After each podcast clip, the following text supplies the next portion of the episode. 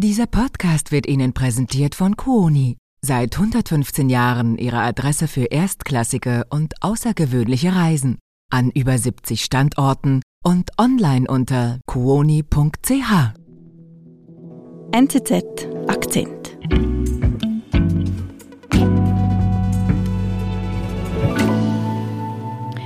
Hallo Volker. Hallo Marlin.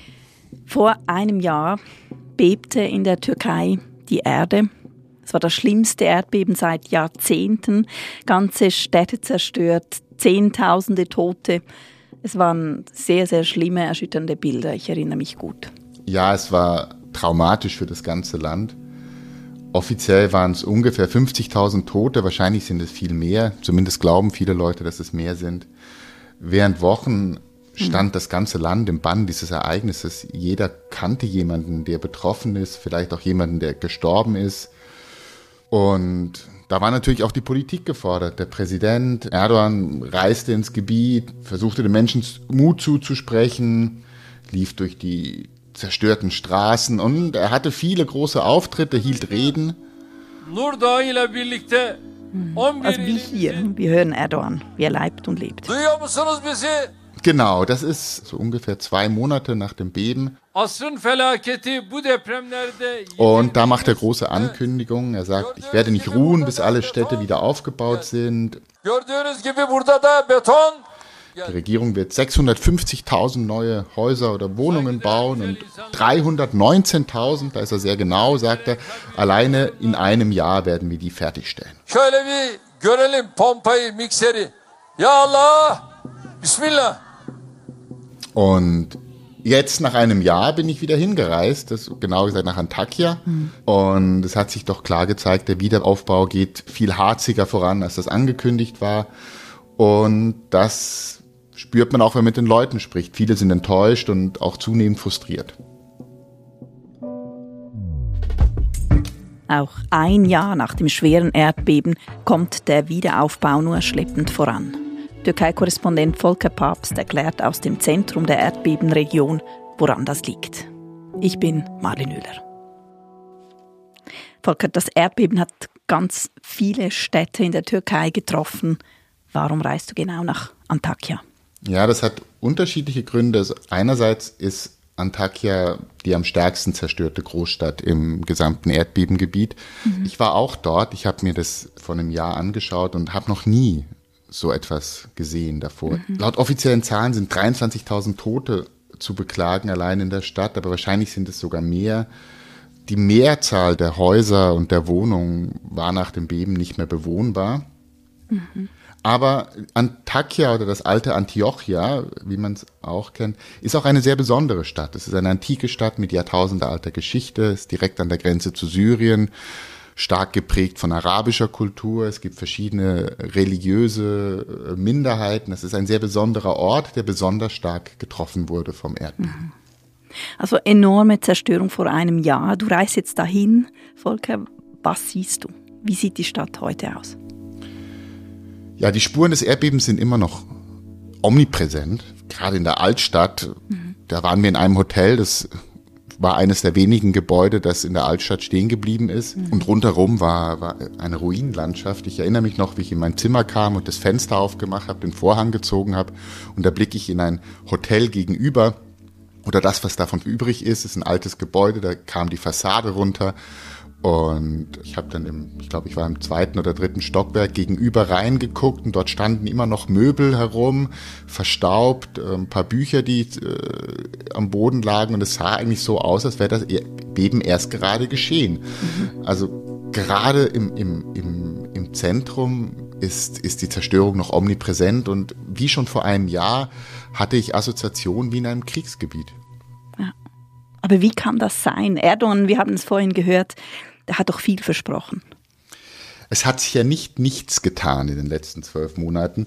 Es wurden sehr viele Gebäude abgerissen, mhm. wovon im Jahr noch Ruinen standen, ist jetzt der Boden planiert. Das sind Schuttflächen, das ist alle Vorbereitung für den Wiederaufbau. Mhm. Das muss alles erst geschehen, bis überhaupt gebaut werden kann.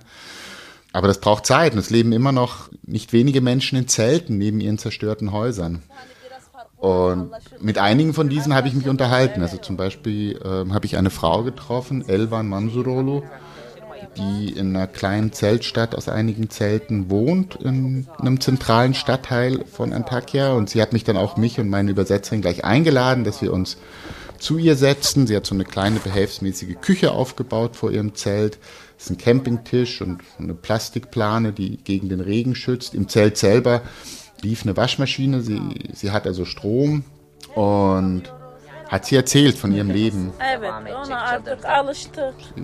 Sie seid zwar froh, dass es jetzt äh, Strom gäbe, schon seit einiger Zeit, aber es passieren auch immer wieder Unfälle, deswegen fühle sie sich nicht so sicher. Und es sei halt auch kalt und weil sie gerade Waschtag hatte, hat sie erzählt, dass die Wäsche nicht so rasch trocknet. Obwohl das im Süden der Türkei ist, ist das ein Gebiet, wo es auch sehr kalt werden kann im Winter. Also jetzt hat es noch nicht geschneit dort, aber es ist feucht, kalt und eher unangenehm. Also das klingt nicht komfortabel. Warum lebt sie denn immer noch in einem Zelt? Also ein Jahr nach dem Erdbeben gibt es da keine bessere Lösung für Elvan. Doch, also sie ist wie ganz, ganz viele Bewohner der Stadt äh, direkt nach dem Beben weggezogen und sie hat einen Sohn in Zentralanatolien, also im Zentrum der Türkei, dort ist sie hingezogen.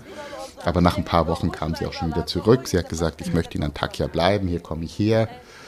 Und hat dann, wie es die meisten Menschen gemacht haben, ihr Zelt einfach direkt neben ihr kaputtes Haus aufgestellt. Das, das Haus ist mittlerweile völlig weg, das ist abgetragen, da steht nur noch eine Brachfläche. Mhm. Und sie will halt möglichst nah von dem Ort sein, an dem sie früher gelebt hat. Warum ist aber noch gar nichts wieder aufgebaut von ihrem Haus, wenigstens teilweise? Ja, also ich glaube, ihr fehlen auch einfach die Mittel dafür. Die Regierung hat so ein Programm. 50 Prozent der Kosten zahlt, übernimmt die Regierung und für 50 Prozent gibt es ja einen vergünstigten Kredit. Aber auch damit kommt Elvan nicht weiter. Sie ist Rentnerin, sie kriegt umgerechnet ungefähr 150 Franken im Monat. Also damit kann sie sich das einfach nicht leisten. Hat sie denn einen Plan? Das habe ich sie auch gefragt. So what, so what, what, what will happen? What does she think? Like it's now one year. Mir schien das nicht so. Sie hat einfach gesagt, ich bleibe jetzt hier und will gucken. Ich glaube, sie hat Sorge, dass ihr in irgendeiner Form das Grundstück abhanden kommen könnte.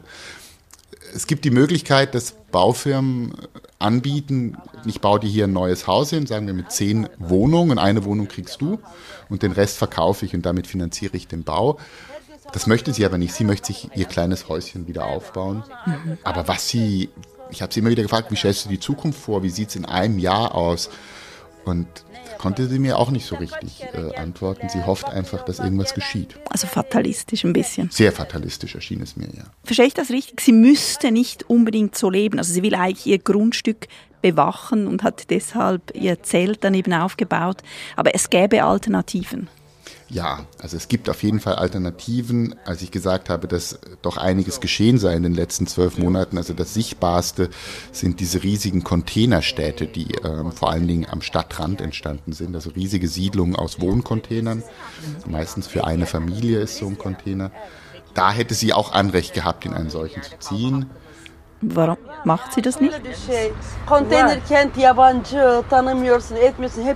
Ja, die sind halt relativ weit weg. Sie wohnt im Zentrum, das sind schon 10, 15 Kilometer zum Teil. Ich weiß jetzt nicht genau, in welcher Siedlung sie ein, eine Zusage bekommen hat. Aber sie ist nicht mobil oder hat halt kein Auto oder sonst eine Möglichkeit und das, das will sie nicht. Und vielleicht spielt eben auch diese Sorge mit hinein, dass wenn sie nicht beim Grundstück ist, sie nicht genau weiß, was passiert. Mhm. Die Regierung baut auch neue Häuser. Es ist, werden an, vor allen Dingen am, in einem Außenbezirk oder es ist eigentlich schon ein anderes Dorf, wird eine riesige Neubausiedlung gebaut. 120 Wohnblocks ist ein riesiges Gebiet. Ähm, da hätte sie sich auch bewerben können. Also da werden die Wohnungen im Moment im Losverfahren vergeben. Aber aus dem gleichen Grund möchte sie das nicht, weil sie sagt, ich will nicht so weit draußen sein. Mhm. Ich habe auch mit anderen Leuten gesprochen, die noch ähm, im Zelt, im Zentrum leben da war eine syrische Familie, in Antakya gibt es sehr viele syrische Flüchtlinge, die hat kein eigenes Grundstück, die hat immer zur Miete gelebt. Bei ihr sind es andere Gründe, und zwar leben die als Tagelöhner von dem Geld, das sie an einem Tag verdienen können. Und die Männer aus der Familie arbeiten auf Baustellen, räumen Schutt weg. Und diese Möglichkeiten gibt es vor allem im Zentrum. Und da hat mir der Familienvater gesagt, wenn wir in einer Containersiedlung zehn Kilometer außerhalb wohnen, dann haben wir gar keine Möglichkeit, Geld zu verdienen. Ja. Ähm, und sie haben dann gesagt, wir würden eigentlich gern weiter eine Wohnung mieten. Es gibt ja auch immer noch ein paar Häuser, die stehen, aber weil das so wenige sind und dass die Nachfrage so groß geworden ist, sind die Wohnungspreise explodiert und das kann sich die Familie nicht leisten. Und deswegen lebt diese syrische Familie, ich glaube mit neun Leuten sind es, in einem kleinen Zelt. Wir sind gleich zurück. So klingen Ferien für die Ohren. Im Podcast The Journey nehmen Sie die Profis der Kuoni Specialists mit auf große Entdeckungsreise um die Welt. Von Arktis-Expedition über Kanufahrt im Nil bis zum unvergesslichen Roadtrip. Lassen Sie sich inspirieren von Reisen, die die Seele berühren. Jetzt reinhören. Überall dort, wo es Podcasts gibt.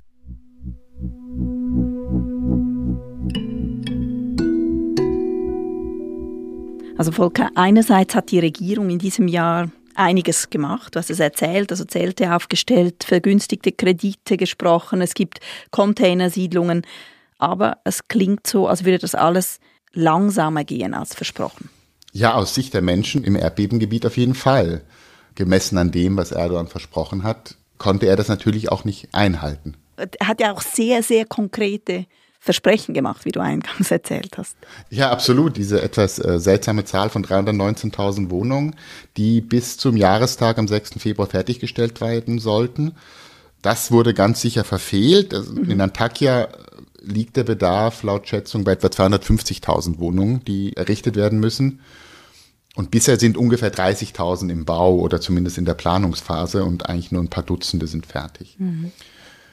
Und dieses Erdbeben fand ja zu einer Zeit statt, als die Türkei eigentlich sich schon auf die großen Wahlen vorbereitete, die im Mai dann über die Bühne ging. Also es war schon so eine Art Wahlkampfstimmung.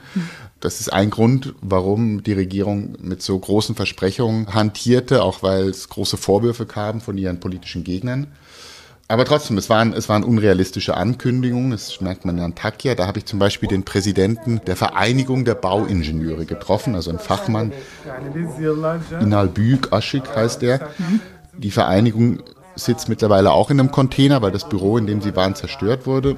Und er sagt, es war fahrlässig, den Menschen das Gefühl zu geben, dass in einem Jahr das Gröbste vorbei ist. İnşaat Mühendisleri Odası olarak ve TİMOB olarak. Und das sollte auch gar kein Ziel sein, diese, diese Marke von einem Jahr, denn Geschwindigkeit ist an sich kein Kriterium. Es gibt sehr viel zu tun. Man muss den Untergrund analysieren. Man kann nicht überall wieder aufbauen, mhm. denn die Schäden sind unter anderem deshalb so groß, weil teilweise an Orten errichtet wurde, wo man das vielleicht gar nicht hätte tun sollen, weil man wusste von einer extremen Erdbebengefährdung mhm. und auch weil die Gebäude nicht immer den Standards entsprachen. Und wenn man jetzt wieder aufbaut, dann sollte man es richtig machen, also sicherer bauen und vielleicht auch gewisse ja. Zonen freilassen. Also man hat ein bisschen falsche Erwartungen geweckt. Das ist sein Vorwurf auch jetzt an Erdogan. Genau, er hat gesagt, er macht niemandem einen Vorwurf, dass nach einem Jahr die Stadt nicht wieder aufgebaut ist. Mhm. Das Problem ist eher, dass, dass den Leuten das Gefühl vermittelt wurde, dass das möglich sei. Ja. Und da gibt es jetzt auch so ein bisschen politisches Hickhack. Die verschiedenen Lager schieben sich gegenseitig Schuld und Verantwortung zu. Ich hatte den Eindruck, das interessiert die Leute gar nicht so sonderlich. Im Moment überwiegen die Alltagssorgen. Mhm. Also das heißt, ich höre aus deinen Schilderungen, der Unmut, die Frustration der Menschen, die wächst jeden Tag etwas mehr. Ja, der, der schleppende Wiederaufbau ist ein Reizthema. Der, die Leute sind enttäuscht und zunehmend auch frustriert. Das gilt für Antakya, wo ich war und das persönlich erlebt habe. Es gilt aber für die ganze Region. Das mhm. hört man aus unzähligen Berichten, auch aus anderen großen Städten. Ja. Und die Menschen sind von allen Seiten enttäuscht. Sie sind enttäuscht von der, von der nationalen Regierung, sind aber teilweise auch enttäuscht von der Opposition. Und man hört einfach so eine generelle Frustration.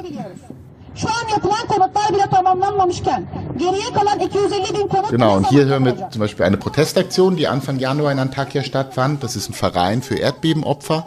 Aber auch bei dieser Protestaktion sagen dann die Wortführer sagen nicht, wir müssen jetzt in einem Jahr, hättet ihr die Stadt wieder aufbauen müssen, sondern ihr müsst uns eine bessere Übergangslösung schaffen. Also wir wohnen immer noch in diesen Containern, da regnet es rein, einige haben keinen Strom und wenn es Strom gibt, gibt es Kurzschlüsse und Brände. Also eher so, wir brauchen bessere Übergangslösungen, um das Leben in den nächsten Jahren erträglicher zu machen.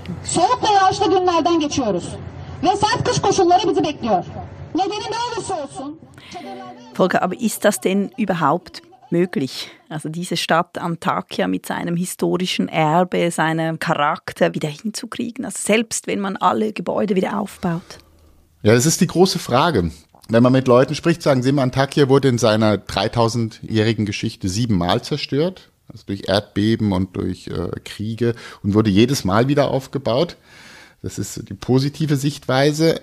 Ich habe mit diesem Bauingenieur, den ich getroffen habe, der hat gesagt, äh, er rechnet mindestens mit zehn Jahren für den Wiederaufbau allein des Wohnraums. Weil wenn man von einem Bedarf von 250.000 Wohnungen ausgeht, macht das etwa 25.000 Wohnungen pro Jahr. Und das sei schon eine ziemliche Leistung, wenn das geschafft werde.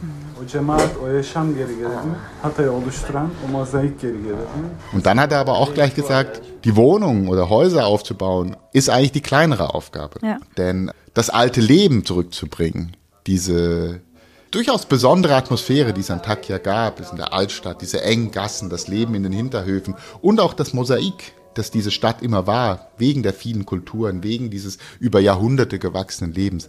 Dieses Leben zurückzubringen, das sei die richtig schwierige Aufgabe und dafür reichten noch zehn Jahre nicht.